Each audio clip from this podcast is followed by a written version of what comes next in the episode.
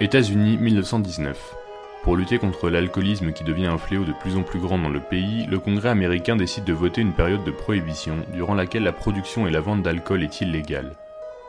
Cette période particulière va contribuer au développement du marché noir et de la contrebande aux États-Unis, et de nombreux gangsters vont rapidement devenir riches grâce à cette contrebande. Bienvenue dans La Voix de l'Ombre, le podcast qui vous plonge dans l'univers méconnu et mystérieux de la prison. Aujourd'hui, nous allons vous faire découvrir, ou plus certainement redécouvrir, l'histoire d'un des gangsters américains les plus célèbres du début du XXe siècle, Al Capone.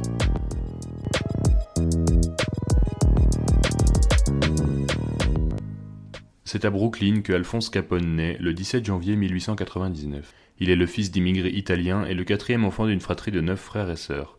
Il est renvoyé très tôt de l'école et arrête ses études à 14 ans, et il se lie très vite avec John Torrio, un homme membre d'un gang très célèbre, les Five Points.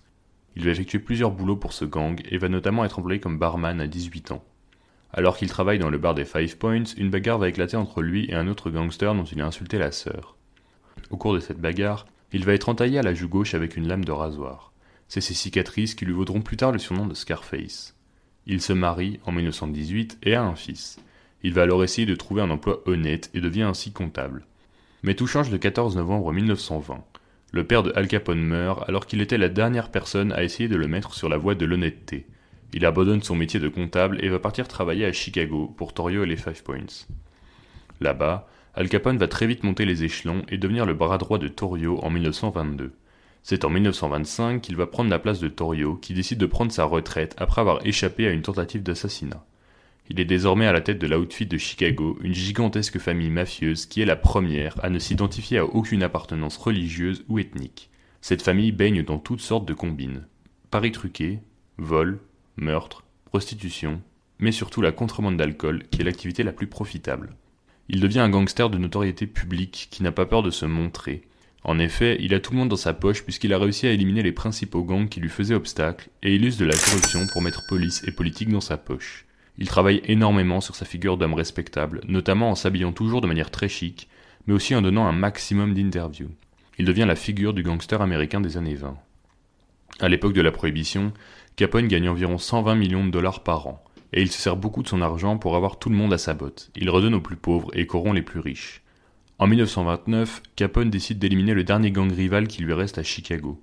Le 14 février, il envoie des hommes déguisés en policiers abattre les membres du gang rival. Ce massacre de la Saint-Valentin signe un réel tournant dans la vie de Capone parce que cette affaire sera lourdement médiatisée et les photos de la scène de crime vont être relayées dans tous les journaux. Ceci va diviser et choquer l'opinion publique parce que beaucoup découvrent la réalité derrière le mythe de Capone. Son business est violent et il vient d'un milieu où la pitié n'existe pas. C'est cette perte de soutien de l'opinion publique qui va le conduire à sa chute. Il fuit Chicago et part à Philadelphie où il est arrêté pour port d'armes illégal. Il plaide coupable et passe un an en prison avant d'être relâché. Durant son incarcération, un groupe de patrons de Chicago dont l'activité est mise à mal par la criminalité décide de se tourner vers le président de l'époque, Hoover, qui accepte d'aider à faire chuter Capone, qui devient alors l'homme à abattre. Le gouvernement monte alors les Incorruptibles, une équipe de police qui combat Capone à l'aide de grandes actions coup de poing. Cette équipe, menée par Elliot Ness, va susciter beaucoup d'intérêt et de soutien de la part de l'opinion publique. En parallèle, le fisc va éplucher les dépenses de Capone pour essayer de le lier à ses activités illégales. Très vite, le fisc américain découvre que malgré ses millions de dollars de bénéfices annuels, Capone n'a jamais payé d'impôt sur le revenu. Il est alors épinglé pour fraude fiscale en 1931. Son procès devient très médiatique et tout le monde se demande si l'État américain parviendra à faire chuter l'ennemi public numéro un.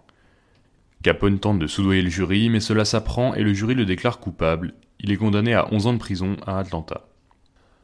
En réalité, il continue de gérer son activité criminelle depuis sa prison, et le gouvernement décide alors de le transférer à Alcatraz, où il perd tous ses pouvoirs et privilèges.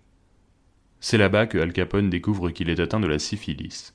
Il obtient alors la liberté conditionnelle, sa maladie s'aggrave et Capone devient paranoïaque et subit régulièrement des crises de démence.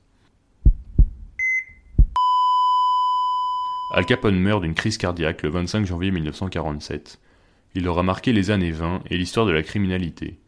Il aura, au cours de sa vie et jusqu'à aujourd'hui, suscité une certaine fascination.